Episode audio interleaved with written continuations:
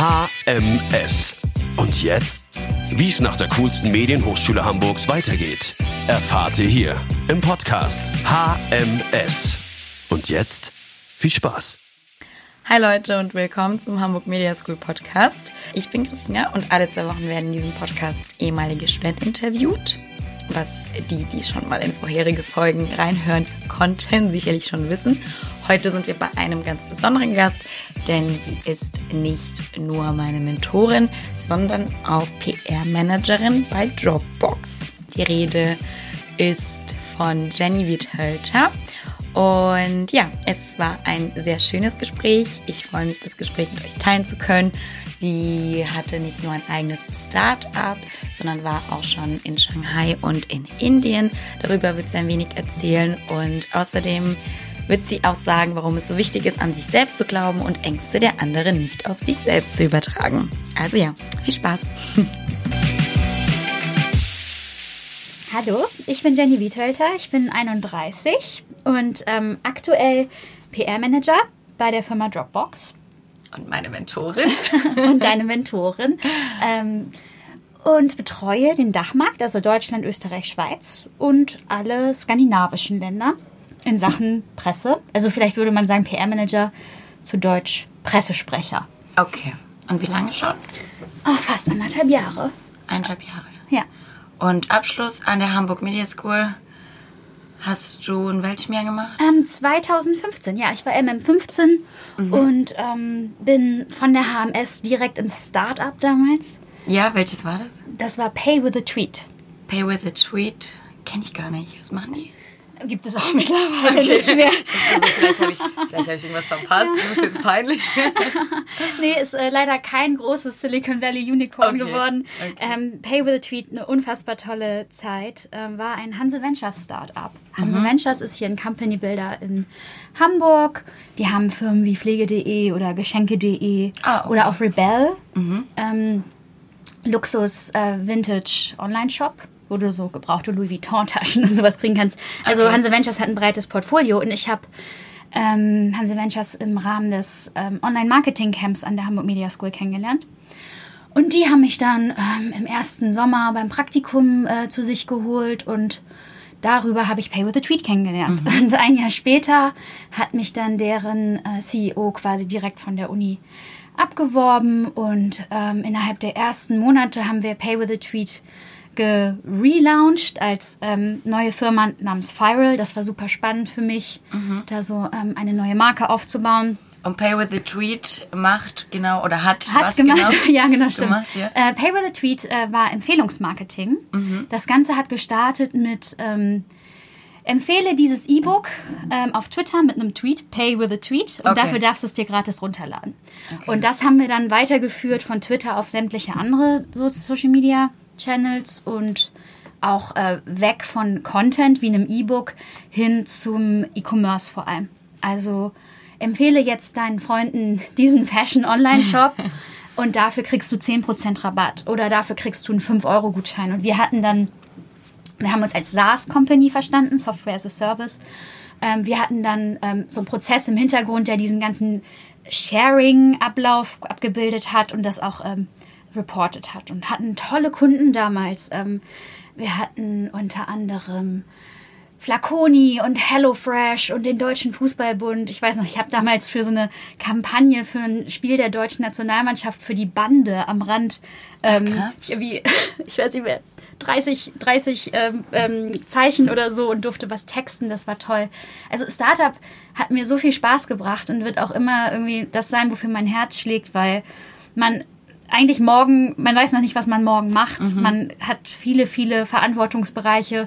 Du wirst als das eine angestellt und bist aber gleichzeitig vielleicht auch Hausmeister und Head of HR. Und wenn gerade jemand für Business Development gebraucht wird, machst du halt damit. Und das, ähm, das, das hat, ja, das hat mir immer Spaß gebracht. Und ähm, ich bin nach, ja, wie lange dauerte das, bis Firewall verkauft wurde? Vielleicht zehn Monate. Okay. Ähm, dann wurde Firewall an einen Konkurrenten verkauft in Deutschland und ich bin zu Hanse Ventures, also ins Mutterschiff quasi gewechselt und habe dann da ähm, als PR-Manager gearbeitet. Die haben, wie gesagt, viele verschiedene Startups mhm. in ihrem Portfolio und ich habe dann geholfen, für die Startups, die Hilfe brauchten, mit ihren Kommunikations- und Content-Strategien Strategien zu entwickeln. Und ähm, habe aber auch viel für Hanse Ventures selber gemacht. Das hat, ähm, hat mir viel Spaß gebracht, weil das hatte vor allem viel mit Netzwerken zu tun. Den Company Builder auf ähm, Konferenzen und Events vertreten. Ich durfte öfter mal in Juries sitzen, habe bestimmt 500 Pitches in der Zeit gehört. Echt? Äh, habe sehr viel über, also was Krass. bedeutet es, einen guten Startup-Pitch ähm, zu präsentieren gelernt, aufzubauen. Was sind Fragen von Investoren, die immer wieder kommen? Ähm, Hanse Ventures hat selber auch ähm, ein Format, wo immer mal wieder Startups reinkommen und was pitchen, der Ideensturm. Und ähm, ja, konnte mir da von, von tollen, tollen Kollegen und Mentoren abgucken, worauf es ankommt, zu erkennen, ob ein Team funktioniert, ob eine Idee funktioniert. Und ähm, ja, habe mich da sehr so in der Tech- und, und ähm, Gründerpresse auch etabliert mit meiner Also eine steile Lernkurve. Ja, das war Also das hört super. sich ja echt. Äh, Nebenbei habe ich ja nebenbei hatte ich noch äh, ein eigenes äh, kleines Startup mit meinem Kumpel zusammen, der mit mir zusammen bei Viral oder Pay with a Tweet Mhm. gearbeitet hatte. Ähm, das äh, sollte eine Plattform werden, auf der man Videogrüße von Stars kaufen kann. Und wir haben so circa ein halbes Jahr äh, quasi immer äh, nach der Arbeit und am Wochenende daran gebaut und ähm, aber hatten- witzige Idee. ja, die, die ist Also- auch gut und da hat gerade auch ein, ein Unternehmen in den USA eine viel, äh, viele, nee, eine hohe Millionensumme an Fun, Funding gekriegt für. Also die Idee ist auf jeden Fall gut, weil es gibt viele Fans und ähm, überrascht werden mit einem Gruß deines Lieblingsstars zum Geburtstag von Ja, deiner Familie ist super. Also persönlich und cool und ja. ja, gerade in einer Welt, wo, wo viele von uns eigentlich alles haben, was sie brauchen und sich das selber kaufen können, ist Mhm. das halt noch was Besonderes. Aber wir haben so ein bisschen unterschätzt, wie aufwendig das doch ist. Wir brauchten natürlich Geld, wir hatten kein Geld. Ich habe meine, meine kleine Wohnung ähm, permanent bei Airbnb untervermietet und irgendwo bei Freunden auf der Couch gepennt, um, um über die Runden zu kommen. Ähm, und das, äh, ja, das war nicht genug. Und dann hatte ich äh, nach einer Zeit, haben wir entschlossen, okay, wir, wir wollen auch unsere Freundschaft nicht äh, irgendwie gefährden. Wir bleiben Freunde und ähm, stellen das ein. Ich habe weiter bei Hanse Ventures gearbeitet und hatte dann aber irgendwann die Chance, zu Finanzcheck zu wechseln. Okay, und das war jetzt in welchem Jahr? Das war 2016, Okay. 17. Also bei Hanse Venture so eineinhalb bis zwei Jahre bist du ungefähr geblieben. Ähm, kann man das ich so war sagen? zehn- Inklusive der Startup-Zeit. Anderthalb Jahre inklusive der Sta- Startup-Zeit. Okay. Ja. Zehn Monate Startup, zehn Monate Hanse Ventures. Und dann bin ich zu Finanzcheck gegangen und bin da Head of Communications geworden. Genau.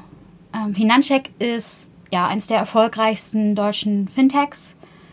Ähm, bekannt durch den großen Exit ähm, im Sommer 2018 an ähm, die Scout-Gruppe.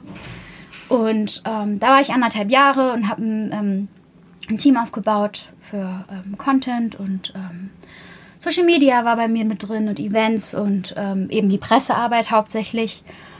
Und habe sehr, sehr viel gelernt. War eine spannende Zeit, hatte ein tolles Team, tolle Kollegen. Und äh, ja, war dann äh, aber ein guter Zeitpunkt auch nach dem Exit zu gehen. Und mit Dropbox ist dann einfach ein Traum in Erfüllung gegangen. Okay, also Finanzcheck war auch eher eine kürzere Station. Ja, Wie ja. lange ging das ungefähr? Anderthalb Jahre. Eineinhalb Jahre, Ja. okay. Ja, also natürlich muss man sich auch immer dann ähm, anhören von dem einen oder anderen, vor allem Oldschool-Denkenden, warum wechselst du häufig? Aber ähm, ich sehe das irgendwie ganz entspannt. Äh, wenn, mir, wenn ich eine tolle neue Chance kriege und das ist interessant und ich kann mich weiterentwickeln, ähm, warum nicht? Also wir sind ja heutzutage eigentlich in einer, in einer Zeit im War for Talents, wo, wo wir uns das ja nicht aussuchen können, aber einige können sich schon auch aussuchen, wo sie arbeiten. Und ähm, das war immer ein Traum, in einem American Tech Company zu arbeiten. Wie Dropbox das ist, ähm, war ein Traum. Ja, und der ist in Erfüllung gegangen. Und diese Chance äh, wollte ich mir nicht irgendwie nehmen lassen, weil, weil andere sagen, oh, man muss ja fünf Jahre bei einer Firma bleiben, sonst ist Ja. man zu sprunghaft. Also pff, wer meint, dass ich deshalb nicht einen guten Job mache, weil ich sprunghaft bin, so mit dem will ich dann auch gar nicht Ja, zusammenarbeiten. ja verstehe ich, ja. Ja, Und, und- hat ja auch alles geklappt. Hat ja auch alles geklappt, genau. Und es, ähm, es, man darf auch nicht vergessen, ich bin jetzt ja auch nicht in irgendeiner traditionellen Industrie, Industrie wie Automobilhersteller oder so sind, sondern es ist Startup, es ist Tech, es ist schnell. Es ist Medienwelt, es ist die Medienwelt. sich ständig verändert. Ja. Und ähm, da gehört das auch dazu. Ja. Also ich, ich würde auch meinen, wenn, wenn man in einem Unternehmen wie Dropbox arbeiten will, ähm, dann muss Veränderung etwas sein, was man will und, und womit man gut umgehen kann. Alle drei Monate ändert sich was. Es, wir haben keine zehn Jahrespläne, wie das vielleicht auch, um jetzt wieder die Automobilbranche zu nehmen, der Fall ist oder in großen Konzernen, in alteingesessenen Industrien. Tech ist super schnelllebig. Und deswegen mag ich das auch. Ja. Ich finde es ganz furchtbar, furchtbar erschreckend, sich ähm, vorzustellen, dass man ganz genau weiß, was, was in drei Monaten passiert, was in sechs Monaten passiert, was in zehn Monaten passiert. Was nicht heißen soll, dass man nicht ein klares Ziel vor Augen haben sollte, eine Vision für die Firma, ähm, eine Strategie und, und, messbare Ziele etc. Das ist ja klar, dass man das braucht, aber ja. man sollte zu jeder Zeit agil sein können und flexibel umdenken können. Genau. Ja. Ja. Das klingt auf jeden Fall nach äh, einer Eigenschaft, die auch sehr begehrt ist momentan. Also egal mit wem man da spricht, das wünschen sich, glaube ich, sehr, sehr viele Personaler, dass äh, jemand schnell umdenken kann und sich ja schnell einfinden kann. Ähm, vor der HMS hast du was gemacht? Ich habe ganz klassisch wie so viele BWL studiert. BWL, okay. Dito. ja, ähm, okay. ich glaube, das passt ähm, zu vielen, die die noch nicht genau wissen, was sie machen wollen, weil es einem natürlich erstmal ähm, vieles zeigt und Angebote offenlegt und dann kann man sich immer noch umentscheiden. Ich hatte auch den einen oder anderen am ersten Tag vom Studium im Bachelor neben mir sitzen im Anzug, der gesagt hat, ich werde Steuerberater und übernehme Papas äh, ja, Kanzlei. Welche so. hatte ich auch. Genau Aber ich würde meinen, der Großteil ähm, meiner Kommilitonen damals äh, war wie ich äh, ziemlich noch am Schwimmen und es ging erstmal darum, da jetzt so durchzukommen. Und ähm, so eine große Uni wie die Uni Hamburg, da startet man mit, weiß nicht, 500, 600 Leuten und am Ende machen dann 100 den Abschluss. Also mhm. ähm, viele haben innerhalb der ersten paar Wochen gemerkt, dass BWL nichts für die ist und sind schon rausgegangen. Ähm, es gab leider auch noch Leute, die im sechsten Semester noch raus mussten, weil sie Klausuren nicht bestanden haben. Und was ich da gelernt habe, ist, äh, mich total selbst zu organisieren, im Team zu arbeiten, ähm, Habt ihr viel Teamarbeit gemacht an der Uni Hamburg? Nicht, weil das äh, Teil der Prüfungen gewesen okay. wäre. Im Teamarbeiten okay. meine ich mit, dass ich mir selber ähm, Alliierte suche dass ich schaue, hey, ich bin gut in den und den Themen, du in den und den, lass uns zusammen lernen, lass uns einen Lernplan haben. Also es hilft ja alleine schon zu wissen, ich treffe mich mit meiner Gruppe hier morgens an der Uni immer um neun, wir trinken Kaffee, gehen äh, in die Bib, lernen, essen Mittag zusammen, dann hat man ja schon eine Struktur und Leidensgenossen, sage ich ja. mal. Ähm, klar, am Ende bist du derjenige, der sich ähm, das, das ganze Material mehr oder weniger auswendig in den Kopf äh, drücken muss. So funktioniert ja leider an so großen öffentlichen Unis es hauptsächlich noch. Wir haben sogar unsere äh, Rechts- und Mathe-Klausuren als Multiple Choice geschrieben. Kenne ich auch, Mathe. Ähm, ja, man, gut, Recht ist noch mal krasser, aber gut. Es ist auch sehr verwirrend. Ja, also ich stelle es mir gerade vor. aber hey, ich bin überall durchgekommen. Ja, und, ähm, das war die ähm, Basis. Das war die Basis. Die ersten zwei Jahre waren echt äh, quantitative Methoden, Statistik, Mathe, ja. Rechnungswesen, Kosten-Leistungsrechnung. Und äh, ich bin überall durchgekommen. Ich konnte hier und da dem auch mal was abgewinnen, aber das waren natürlich nicht meine starken Themen. Ähm, das kam dann im, im dritten Jahr, wo ich strategisches Management hatte, internationales Management, Marketing, Personal. Ähm, das sind Sachen, die mich mehr, mehr ansprechen. Ähm, wir haben tatsächlich eine einzige Hausarbeit und eine einzige Präsentation im gesamten Bachelorstudium gehabt. Das sind auch Sachen, wo ich deutlich besser bin ja. präsentieren, Hausarbeiten. Da kann ich jetzt auf jeden Fall schon mal den ersten Bogen zur HMS schlagen. Ähm, ich erinnere mich nicht, dass wir da Multiple-Choice-Tests geschrieben haben. Ja, und Klar. nur eine Präsentation, nur eine Nein, Hausarbeit. Das, äh, Undenkbar. Nee. Vielleicht im ähm, Monat, aber nicht im Studium. Ich glaube, es ist sehr wichtig, dass man, äh, wenn man Prüfungen macht, dass man breit prüft und eben genau dieses, kann jemand gut im Team arbeiten, kann jemand präsentieren, ja. kann jemand Projekte organisieren, wie ist jemand im Umgang mit, ähm, mit Kunden. Das ist dann über die Praxisprojekte im, in der HMS gut abgebildet. Klar, auch mal kann jemand guten Text schreiben, eine Hausarbeit machen, recherchieren, ist jemand genau bei sowas. Ähm, und auch gerne mal die Klausur, wo man was auswendig lernen muss. Aber ich finde, das ist eben das, wo du am wenigsten zeigst, dass du für die Berufswelt später bereit bist. Ist auch so. Weil die, die Themen, mit denen ich mich täglich beschäftige, da hilft mir auswendig lernen, natürlich, indem man jetzt so die Kernbotschaften des Unternehmens gut verinnerlicht. Äh, gerade als Pressesprecher ist das natürlich gut, wenn man das kann. Aber meistens ist man doch eigentlich mit komplexen Themen befasst und muss selber kreative Lösungen für etwas finden. Und das lernst du nicht durch auswendig lernen. Das kann mir keiner erzählen, dass das möglich ja. ist. Und da ist schon mal der erste große Unterschied für mich. Ähm, die HMS hat mich in meinen, in meinen Stärken viel mehr gefördert und, ähm, und äh, ja eben auch getestet, was ich gut konnte. Das, das hat mir sehr geholfen. Und ich habe auch viel mehr an mich geglaubt danach, weil dieses Auswendiglernen, da war auch so viel Angst vor den Klausuren und ähm, ich will gar nicht jetzt die Uni Hamburg dadurch schlecht Aber reden. ich kenne das so gut und Uni ja. Mainz fällt da direkt auch ins Boot. Ja, also das okay. sind gleich mal zwei Erfahrungsberichte. Alles, ja. was du sagst, trifft genauso zu. Okay. Also Angst vor den Klausuren, nur pauken, nur auswendig lernen und auch oft nicht wissen, wofür. Mikro, Makro, Statistik 3, das war einfach irgendwann nur noch Mathe wirklich reinballern. Hm. Aber ich wusste danach nicht, was ich damit in, meiner, in meinem Alltag anfangen soll.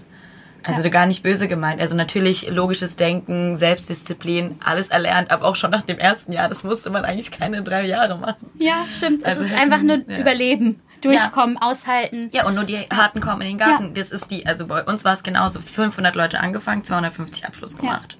Das, das, also ich finde auch, das soll man nicht nur schlecht reden, das bringt einem ja auch was bei im Leben, nicht aufzugeben, durchzubeißen. Ne? So. Ähm, das, ähm, das Analytische und so, das ist schon, schon auch eine, eine Stärke und ich möchte beides nicht missen. Und ähm, um fair zu sein, so eine Uni, wenn die mehrere hundert Leute betreuen muss. Ähm, in der HMS waren wir im Jahrgang, glaube ich, 25 Leute. Da haben wir natürlich eine ganz andere Aufmerksamkeit bekommen. Und da waren wir wer. Man ja. kennt, also klar, du weißt, wie es ist. Wir sind eine Familie an der HMS. Alle Leute auf dem Flur kennen jeden persönlich. Ähm, ist und so. an der Uni Hamburg war bis zum Schluss war ich eine Matrikelnummer. Ich hatte eine einzige Professorin, bei der ich meine Hausarbeit mit der Präsentation hatte und dann auch später meine Bachelorarbeit geschrieben habe, Dr. Nicola Berg, die mich auch tatsächlich auf das Thema PR gebracht hat. Ach wirklich? Ja, ähm, weil ich ähm, ja die, die Hausarbeit über ähm, Public Relations in den BRIC-Staaten, also Brasilien, Russland, Indien, China, geschrieben habe. Und ähm, auch die Masterarbeit in, in dem Bereich auf China fokussiert. Und ähm, sie, sie war jemand, der mich gesehen hat zum allerersten Mal.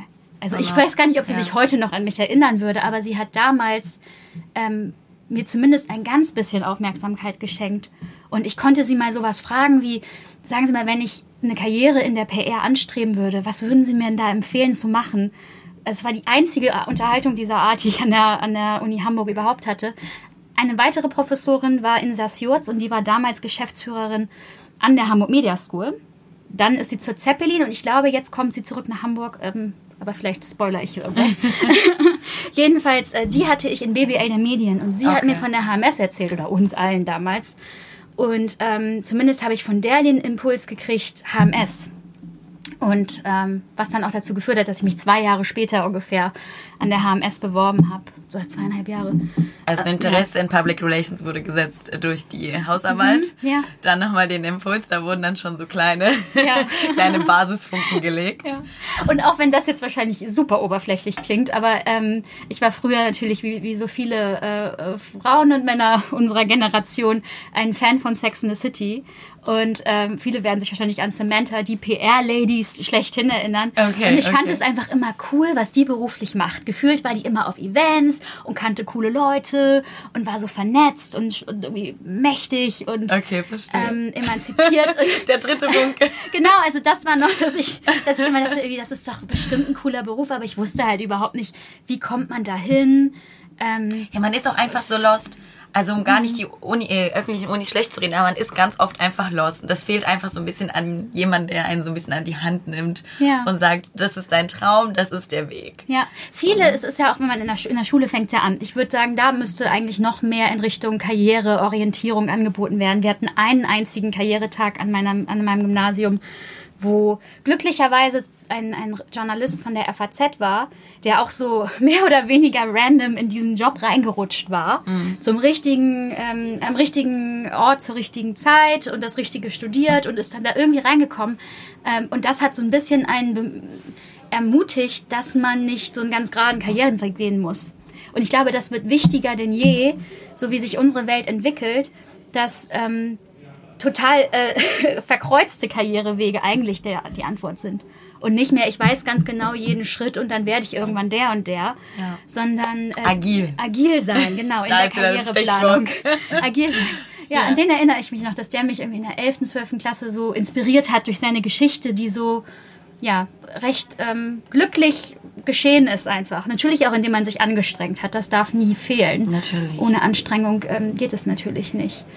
Ähm, ja, aber in den Schulen sollte es anfangen und ich glaube, ich hätte mir jetzt im Nachhinein, wenn ich nochmal mir als ähm, Abiturientin einen Tipp geben könnte, gesagt, ähm, dass ich eigentlich alles werden kann. Also das, was man heute sagt, was die Eltern den Kindern jetzt ja so viel zu sehr sagen, du kannst dir alles sein, du musst es nur wollen. Ich glaube, das hätte man ähm, mir ruhig noch mehr sagen können. Weil ich erinnere aus der Zeit, dass es auch viel so war, ja, oh, Journalist werden, das ist natürlich auch schwierig, da muss man so gut schreiben können. Hätte mir jemand gesagt, hey, du kannst das auch noch lernen. So dass das kommt auf dem Weg. Mach doch erstmal.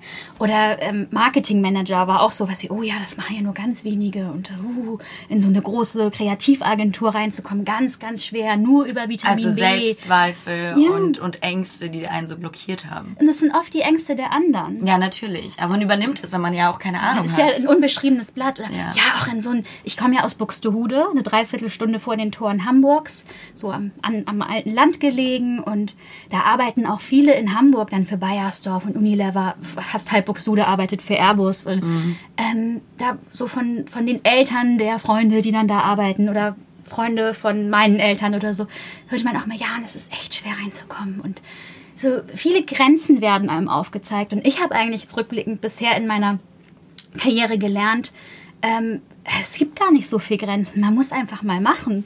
Und dann äh, ergeben sich Chancen. Und dann muss man zeigen, dass man, dass man ähm, lernfähig ist und alles geben würde, um, um das zu bekommen. Und dann klappt das auch. Also äh, größer denken als kleiner. Größer denken und den, Ja. Hori den eigenen Horizont immer weiter erweitern. Ja. Aber das kennt, das kennt eigentlich jeder, diese Ängste von außen. Und je mehr man von der Welt sieht und kennenlernt, umso mehr fühlt man sich ja bestätigt, dass man wirklich viel kann. Also ich würde mal sagen, mit jedem Schritt, den du gegangen bist, hast du wahrscheinlich auch Selbstbestätigung bekommen, dass du doch auf dem richtigen Weg bist und dir von den Ängsten nichts mehr sagen lassen musst. Mhm, Ja. Es Ja. gehört auch dazu, mal auf die Schnauze zu fallen. Ja, natürlich. Also das äh, ist natürlich auch wichtig und ähm, ähm, ähm, shaped einen ja in, sein, in seiner Person.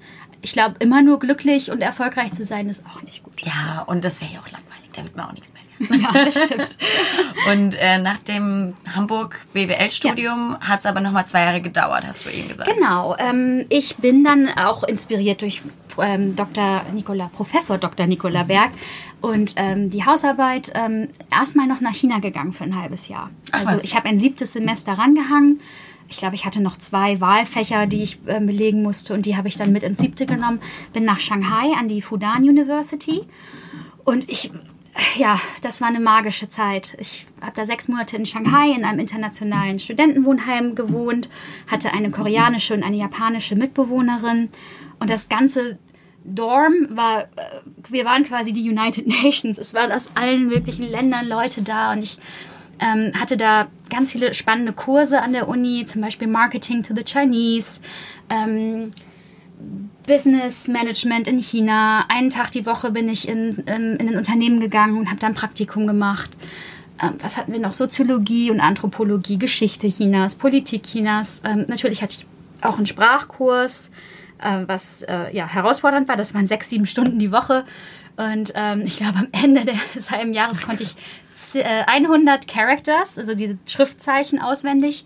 Und natürlich so Taxifahrern sagen, wo man hin will, Essen bestellen, fragen, wo das Klo ist, also so, so Basics. ja. Und davon kann ich auch vieles heute noch, was immer ganz nett ist, wenn man mal äh, Chinesen irgendwo trifft als äh, kleiner Gesprächsopener. Alle freuen sich immer, dass man was sagen kann und dann sage ich ganz schnell, and now English, please. Aber voll cool, mal so eine ganz andere Welt kennenzulernen. Ja, das, das war es. Und ich habe nicht nur China kennengelernt dadurch, ähm, sondern auch ähm, durch meine Freunde, die, ähm, die aus verschiedensten Ländern kamen, irgendwie Korea und Italien und Frankreich und Kanada und Amerika und äh, Japan ähm, kennengelernt und das war eine super Zeit. Ich würde immer noch sagen, das war die beste Zeit meines Lebens. Man war so frei, alles war einem noch offen, man konnte groß träumen und ich bin so, so glücklich, dass diese Gruppe an Menschen, mit denen ich damals eng zusammen war, ähm, dass wir uns immer noch treffen. Jetzt heiraten alle. Ich war in Seoul und Kopenhagen in den letzten zwei Jahren auf Hochzeiten. Jetzt planen wir gerade fürs nächste Jahr eine Reunion auf Bali. Ähm, ich das hört sich so cool an. Hongkong da ist ein Sex in the City Film. ja, wir waren schon zusammen zelten auf Korsika. Ähm, also davon sind jetzt einige, einer ist Diplomat in Beijing geworden, ein anderer äh, managt einen Riesenfonds in Toronto, ähm, eine ist Gründerin in Hongkong. Äh, eine andere ist in Singapur und super erfolgreich bei Salesforce. Also diese ganze Gruppe ähm, hat einfach tolle, tolle Karriere gemacht und jedes Mal, wenn wir uns sehen, ist es so wie früher. Und da bin ich sehr, sehr stolz drüber. Also das kann ich auch nur, um nochmal so ein paar hilfreiche Tipps für Menschen mit auf den Weg zu geben. Macht Auslandssemester, macht diese Erfahrung. Und ich bereue es sehr, dass ich im Master nicht nochmal weggegangen bin ähm, an der HMS. So fühle ich mich gerade, weil ich bin auch nicht weggegangen. Oh jetzt, wo du sprichst, kommt so Wehmut raus hängt doch noch irgendwas dran. Also ich, jetzt würde ich rückblickend, und ich hatte damals mit dem Gedanken gespielt, deswegen ärgere ich mich auch, dass ich es nicht gemacht habe. Ich hätte eigentlich ähm, nach Tel Aviv gehen sollen für ein, ähm, für ein halbes Jahr. Das wäre, oder für ein Trimester zumindest. Das, das haben jetzt einige bei uns gemacht, ja. ja. Mhm. Tel Aviv ähm, ist ähm, meine Lieblingsstadt, äh, absolut auf dieser Welt. Und ähm, Hanse Ventures hat es mir ähm, damals ermöglicht, dass ich ähm, mit der HMS auf eine Studienreise gehen durfte, ähm, die mit den Digital Journalists stattgefunden hat. Und ich habe mich dann ähm, mit Social Media und Content-Betreuung und so hilfreich gemacht und ähm, durfte quasi Teil dieser Gruppe sein. Äh, das ist eben auch was, was ich liebe an der Hamburg Media School, diese International Field Trips und Reisen. Wir waren schon in ähm, Japan und in nee, in Norwegen, in Dänemark, in Korea, ich war in Israel mit. Ähm, letztes Jahr war ich zumindest ähm, kurz mit in, in den USA ein, bei einem Tag dabei. Ähm, das, das ist super. Das ist eines meiner absoluten Lieblingshobbys. Firmen besuchen, äh, von denen erfahren, wie sie arbeiten. Vor allem Startups natürlich und Medienunternehmen sind da auf der Agenda. Äh, ganz viele Fragen zu stellen ähm, jeder aus meinem Jahrgang und wahrscheinlich auch den Jahrgängen drumherum weiß, dass ich immer ganz viele Fragen gestellt habe. Ähm, cool. Ja, ich bin halt neugierig und ähm, wegen einer Frage werde ich, glaube ich, auch immer noch aufgezogen. Ich habe mal den PR-Chef von Microsoft, äh, damals als ich noch äh, Studentin war, gefragt, was er denn eigentlich so für verdient. ja, du warst ehrlich. Ich erinnere nicht mehr, was er genau gesagt hat, aber er hat natürlich sehr Pressesprecher professionell dem Ganzen äh, äh, keine wirkliche Antwort gegeben, okay. ist ausgewichen und äh, aber hat mir das Gefühl vermittelt, es lohnt sich. Es lohnt sich. Okay. ähm, Ein weiterer ja. Funken. ja, stimmt, der war damals auch als, als Gesprächspartner da. Aber ich erinnere auch tolle Leute von ähm, Axel Springer und RTL und auch die Besuche, die wir gemacht haben bei der HMS zu Gruner und ins Spiegel Verlag und ähm, auch zu Axel Springer nach Berlin. Das war toll. Das Netzwerk, was man an der HMS bekommt und ähm, das Wissen auf praktischer Ebene, da bin ich so dankbar für. Ja. Und wie kamst du da drauf? Jetzt nochmal kurz zurückspulen. Also Auslandssemester ah, ja. mhm. und dann? Dann, ich hatte mich schon vor dem Auslandssemester ähm, in einer Hamburger PR-Agentur beworben mhm. und bin direkt quasi nach dem Auslandssemester da am 1. Januar 2012 mhm. angefangen. Und zwar war das Schöller und von Rehling Public Relations. Eine sehr ähm, traditionelle ähm, High-Class PR-Agentur, die in München, Hamburg und Berlin Büros hat und ähm, super interessante Kunden betreut. Wie, ähm, wen hatte ich damals als Praktikantin? Habe ich Mango vor allem betreut, aber es gehörten noch Oliver und G-Star und Komma damals mit dazu. Montblanc als großer Kunde. Also eher so die Fashion-Industrie. Fashion, genau. Und aber neben Fashion war auch noch ähm, ähm, Charity und Events, sowas wie Tribute to Bambi, Rosenball, Herz im Zentrum, Sachen, die ähm, gemacht wurden. Und ja, das war äh, neben dem kleinen Praktikum damals in China, war das eigentlich natürlich meine erste richtige Berufserfahrung mit jeden Tag ins Büro und arbeiten. Und ähm, ich habe äh, unfassbar viel gelernt, das halbe Jahr Praktikum. Vor allem, wie wichtig es ist, in der PR, in Kommunikation an sich aufs Detail zu achten genau zu sein, professionell zu sein, dass Perfektionismus wichtig ist und ähm, das begleitet mich bis heute. Und wer mich, wer mich von Anfang an sehr inspiriert hat, ist ähm, Alexandra von Rehling, ähm, die Mitgründerin neben Andrea Schöller. Ähm, Alexandra von Rehling leitet das Hamburg-Büro und Andrea Schöller das Münchner Büro. Und ähm, Alexandra von Rehling hat mich von Anfang an beeindruckt, so als ähm, Self-Made Agentur, Charity Power, PR-Frau, die äh, gefühlt Gott und die Welt kennt, ähm, eine unfassbar gute Netzwerkerin. Wegen ihr bin ich damals äh, ungefähr nach ein paar Wochen direkt Vegetarierin geworden. Mittlerweile bin ich ja Veganer. Äh, ich glaube, wenn ich ihr Instagram-Profil folge, dann ist sie da auch immer schon so auf der Ecke. Aber ähm, ich mochte, dass sie, sie hat Werte, hat dafür eingestanden, hat Anspruch. Sie hat dich ähm, beeindruckt. Sie hat mich beeindruckt. Sie hat dich beeindruckt. Man genau. kann es sehen, man kann es hören. Ja, ähm, also das, äh, das stimmt so. Und ich hatte natürlich auch sonst ein, tolles Team bei Schöller und von Rehling, von denen ich viel gelernt habe. Diese ganze Modewelt, ähm, ähm, wie, wie Modejournalismus funktioniert. Ähm, das, das war schon toll. Und da ich Mode immer geliebt habe, äh, hatte ich natürlich da auch echt eine, eine tolle Zeit. Und ja, dann habe ich ähm, den Sommer danach, genau nach den sechs Monaten, war ich drei Monate lang in Indien das war schon immer so ein Herzensthema von mir. Ich war im, im Bachelor schon nebenbei bei UNICEF an der Hochschulgruppe tätig und wollte unbedingt ähm, mal eine Zeit lang als äh, Freiwillige irgendwo hin.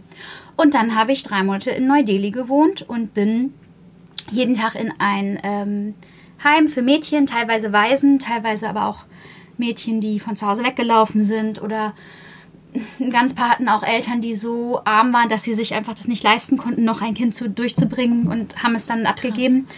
Und die Kinder waren so zwischen 4 und 17. Ähm, viele sind tagsüber zur Schule gegangen, aber wir hatten auch immer so eine Gruppe von Mädels, die ähm, sprachen zum Beispiel nicht Hindi, sondern Urdu oder eine andere äh, Sprache. Die konnten nicht ins Schulsystem direkt so mit rein. Und dann haben wir ähm, Freiwillige zusammen mit ein paar Lehrern und den Heimleitern ähm, quasi tagsüber ein Curriculum für die entwickelt. Und ich bin ursprünglich dahin gegangen und dachte, ich bringe den Ballett bei, weil ich 15 Jahre lang Ballett getanzt hatte. Das war jedenfalls meine, mein Pitch damals bei dieser Organisation. Ich kann den Kindern Tanzen beibringen. Mhm. Hip-Hop und so habe ich auch gemacht. Ja.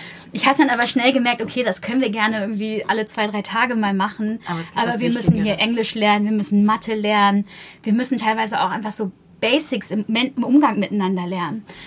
Und ähm, das war eine unfassbare Zeit. Ich habe ähm, Indien ist, ist ein Land, was jeder mal bereisen sollte aus meiner Sicht. Ähm, ich habe selten das erlebt, dass Menschen mit so wenig trotzdem irgendwie glücklicher wirkten äh, wie viele hier. Äh, ich glaube, das erzählen viele, die in, in Indien oder vergleichbaren ja, Ländern sind. Ne? Gehört, hier ja. in Deutschland guckst du immer nur in grimmige Gesichter und da wirst du angestrahlt von Leuten, die unter einer Brücke leben gar nicht irgendwie kleinreden, äh, unter was für Bedingungen teilweise da gelebt wird, aber ähm, das hat mich sehr bewegt damals. Ich war 23, 24 und ähm, eigentlich war ich ja gar nicht ausgebildet für, dafür Lehrer zu sein oder Pädagoge. Und da waren natürlich auch Situationen, wo Kinder schwer, schwer traumatisiert sind und ich war nicht dafür ausgebildet. Ich hatte ein Glück immer die Chance, mit meinen Eltern ähm, zu telefonieren, wenn ich wollte. Die sind Ärzte für Psychotherapie und Psychiatrie und konnten mir so ein paar Tipps, so gut es geht, mitnehmen. Ja, so ein paar Techniken, ähm, ja. Aber also was ich gelernt habe, selbst wenn man ein, wenn man wirklich Pech im Leben hatte, keine Eltern mehr, in Indien quasi unterste Kaste, kann man noch schöne Momente haben. Und schöne Momente waren, dass ich dann vielleicht mal auf einer CD gebrannt damals noch ähm, einen Justin Bieber Song für die Kinder mitgebracht habe. Und äh, die haben sich so gefreut, alle haben getanzt. Tanzen ist ja in Indien auch ein großes Thema. Und ähm, alle waren glücklich und ich dachte, okay, man kann mit kleinen Sachen auch was bewegen und es war natürlich schwer dann auch zu gehen. Ähm, nach drei Monaten wird ja auch immer debattiert, wenn man als Freiwilliger irgendwo hingeht. Ähm, richtet man vielleicht auch damit vielleicht ähm, ja mehr Schaden an, wenn man nur kurz im Leben dieser Kinder ist und dann wieder eine Trennung für die quasi erzeugt. Ja ich habe es für mich jetzt im Endeffekt so geklärt, dass ich sagen würde, diese drei Monate habe ich denen gegeben, was ich konnte, beigebracht, was ich konnte. Und ich glaube, es ist besser, dass ich da war, als wenn ich nicht da gewesen wäre. Ja. Ähm, und ich bin den kleinen Mädels, die jetzt alle schon mittlerweile ja äh, junge Damen sind, äh, sehr, sehr dankbar für das, was sie mir auch beigebracht haben. Ja, und. Das hört sich so bewegend an, ich muss erstmal klarkommen. Oh Gott. Ach, sorry. Nein, alles ja. gut. Nein, Ähm, ist ja richtig schön. Und Also an der Stelle zurückgeben. Ähm, ich würde Erkenntnisse sind auch wichtig. Ja, ich, das habe ich in letzter Zeit zu wenig gemacht. Ähm, ich habe mich natürlich schwer auf Karriere konzentriert und ähm, habe mich aber sehr damit auch befasst nebenbei, was, was gehört dazu, um ein ausgeglichenes, ausgewogenes, zufriedenes Leben zu führen. Und zurückgeben, anderen was, was Gutes tun, ist, ist wichtig für dein eigenes Wohlbefinden. Und ähm, natürlich für unsere Gesellschaft auch. Und da ähm, ist Dropbox ähm, ein wirklich toller Arbeitgeber. Wir, wir kriegen äh, vier Tage im Jahr, die wir ähm, spenden dürfen. Unsere Zeit einfach spenden dürfen. Okay. Ist kein Urlaub, aber auch nicht irgendwie, dass, äh, dass man Also das vier. Tage, wo du dir, sorry, äh, erstmal eine Organisation aussuchst und dann quasi Und dann kann ich da arbeiten. Genau, genau. Okay, und es ist auch egal, wo die ist und was die macht, das ist dann dir überlassen. Das muss eine Organisation sein oder ein Verein Natürlich, sein. ja. Mhm. Und ähm, das darf jeder Dropboxer ähm, um die Welt herum machen. Dann ähm, haben wir auch noch so äh, ähm, Dropbox verdoppelt quasi die Spende, wenn ich irgendwo was spenden will. Das ist auch super. Wir haben einige über unsere Foundation einige tolle Partner, ähm, wie Goal und War Child zum Beispiel. Und das, das Thema ist einfach super präsent in der Firma, dass Zurückgeben wichtig ist. Ähm, das habe ich so noch nicht in, ähm, in deutschen Firmen gesehen auf dem Level.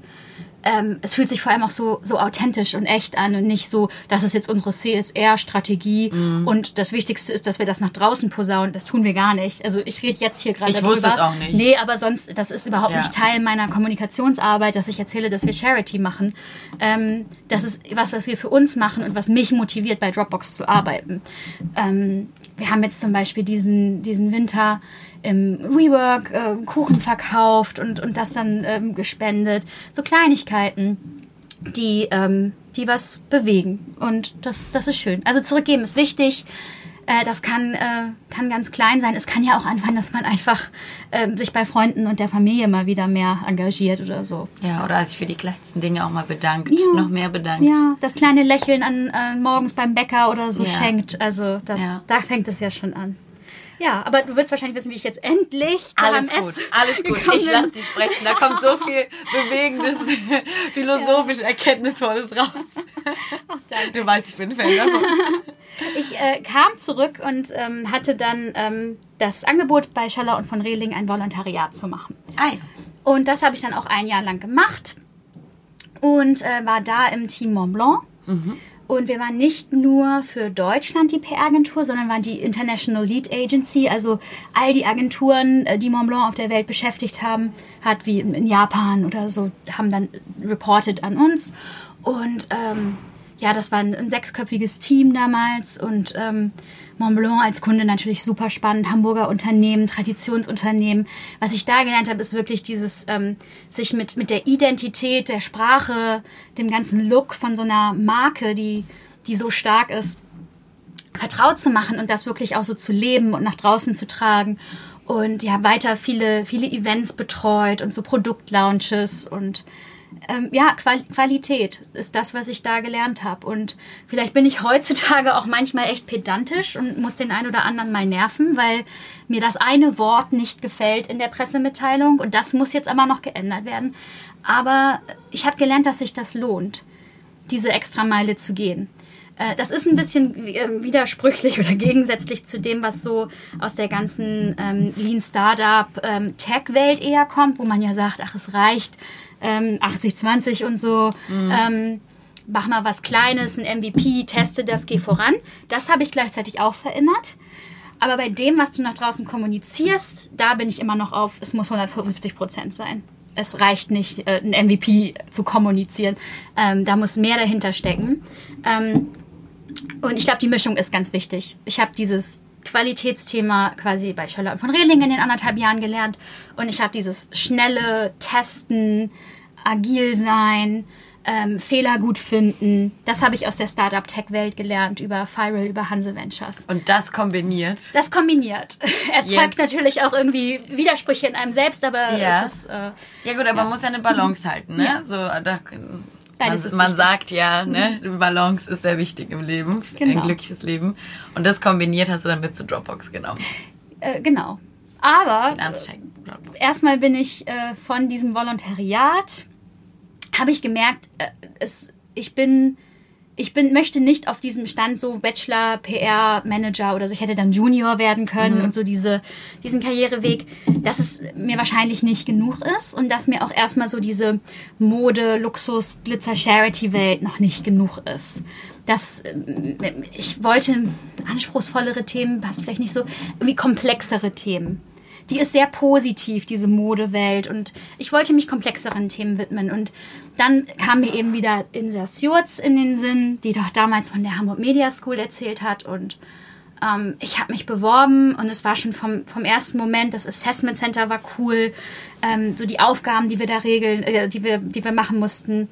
Du erinnerst dich wahrscheinlich, ne, so diese Gruppenaufgabe, wo man so zeigt, wie, wie geht man in der Gruppe um, führt man eher, lässt man den anderen auch irgendwie ja. Raum welche Rolle nimmt man da ein? Ist man total defensiv?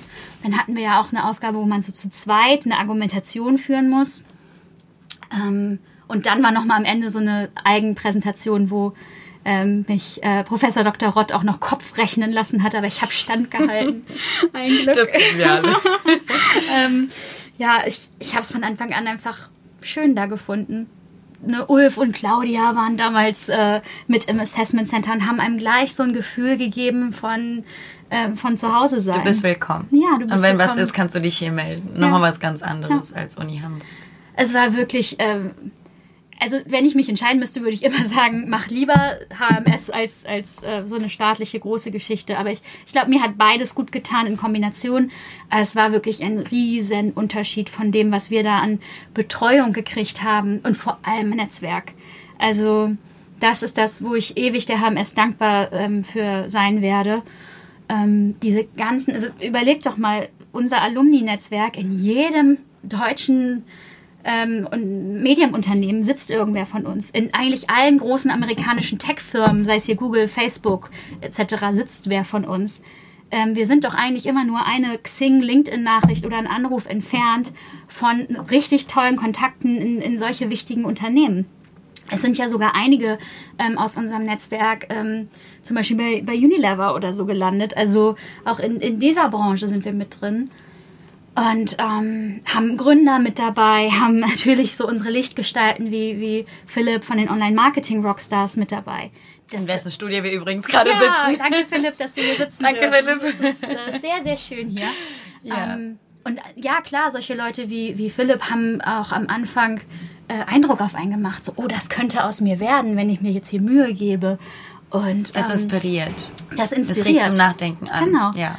Und gerade das Online-Marketing-Camp, was ja auch über die Online-Marketing-Rockstars in der HMS mit angeboten wird ähm, für die Studierenden, war, war für mich also mind-blowing. Ja. ja. Ähm, ich hatte an der Uni Hamburg auch Marketing und da haben wir sowas wie BCG-Matrix und die vier Ps des Marketings und alles so super high-level konzeptionell. Das ist auch wichtig, das mal gehört zu haben, weil das braucht man später auch immer als Fundament.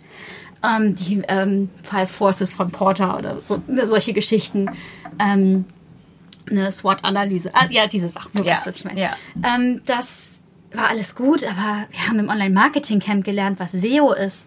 Was, ähm SEO kannte ich vorher auch nicht. Ich ja. saß auch da wie ein Alien und dachte, was, was habe ich verpasst? Ja, Re Retargeting. Ach so, deswegen werden mir diese diese Anzeigen immer angezeigt, wenn ich mir die Schuhe angeguckt habe bei Zalando und eine Parallelwelt, die auf einmal klar wird. Ich kenn's so Macht gut. alles Sinn. Ja.